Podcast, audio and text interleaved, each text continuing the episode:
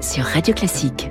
Bonjour Natacha Valla. Bonjour François. Les classiques de l'économie avec vous. Chaque matin, vous êtes économiste, vous êtes euh, doyenne de l'école de management de Sciences Po et vous êtes aussi à la tête du Conseil national de la productivité. Qu'est-ce que c'est que cette instance? C'est un groupe d'économistes formidables, on est une quinzaine, euh, qui regardent l'état de la France dans l'économie mondiale et qui définissent comment on peut être compétitif, comment on peut être productif.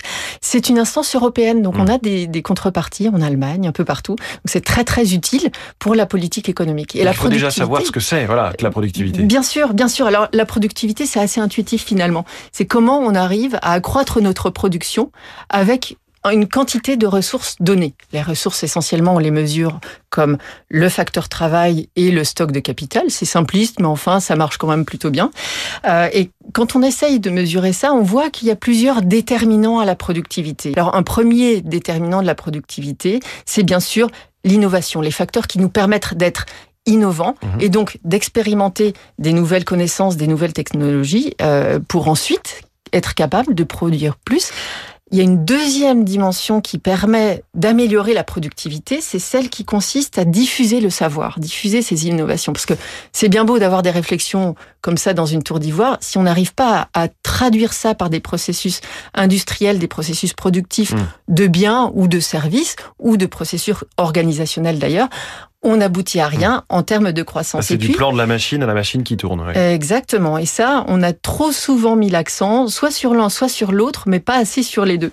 Et finalement, une fois qu'on a défini ces processus de diffusion, bien identifiés, il faut aussi savoir comment on fait pour bien allouer les ressources au sein d'une économie. Et c'est pas simple parce qu'on peut se dire j'ai une somme d'argent à investir, c'est assez facile de l'investir dans l'automobile ou dans l'intelligence artificielle ou dans euh, le service euh, hôtelier. Mais quand on a ce qu'on appelle le capital humain, ou en tout cas des, des, des, des individus, il faut savoir dans quel secteur on va les former pour savoir dans quel secteur on sera le plus productif. Donc voilà, c'est un petit peu Hmm. compliqué euh, de- à, à déterminer. Toutes sortes de façons de mesurer la productivité. Alors, d'une part, il y a la productivité dite factorielle. Je mentionnais tout à l'heure qu'on utilisait grosso modo l'idée d'un facteur travail, d'un facteur capital. Et donc, on va essayer de déterminer comment chacun de ces facteurs contribue à la production finale.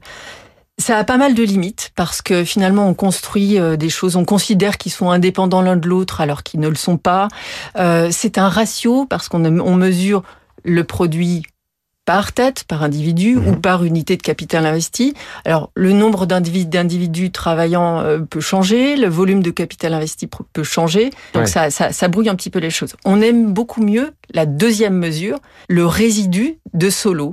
C'est ce qui reste quand on a mesuré la productivité du travail et la productivité du capital. Alors c'est un petit bout qui reste, c'est ce qu'on ne sait pas mesurer et on considère que ce qu'on ne sait pas mesurer, c'est finalement la contribution de la technologie et la contribution de l'innovation, du changement, de l'évolution de la fonction de production, diraient les économistes, euh, pour permettre de comprendre comment la productivité évolue et s'améliore. De solo, solo euh, c'est un économiste, hein, je précise. Il y a un Alors- W à la fin. Absolument, on parlera de lui dans un épisode prochain. Natacha, comment est-ce qu'on peut euh, doper cette euh, productivité? Alors, c'est important de comprendre d'où elle vient, comme ça on peut choisir les mesures de politique économique qui sont les plus efficaces.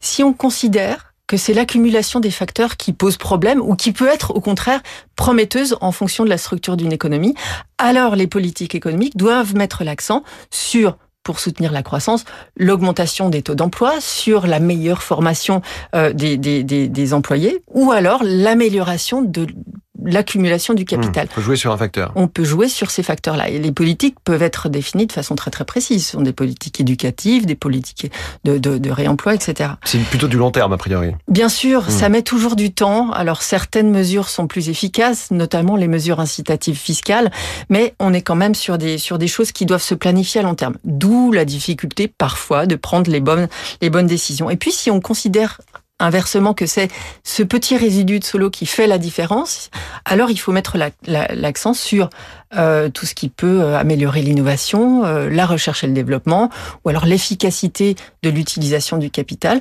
Donc il- on peut, on peut avoir un réglage fin des politiques économiques en fonction du diagnostic, d'où l'importance d'avoir un dia- diagnostic assez fidèle à la réalité. L'économiste et présidente du Conseil national de la productivité, Natacha Valla, tous les matins dans votre radio. Ça s'appelle Les classiques de l'économie. Merci beaucoup.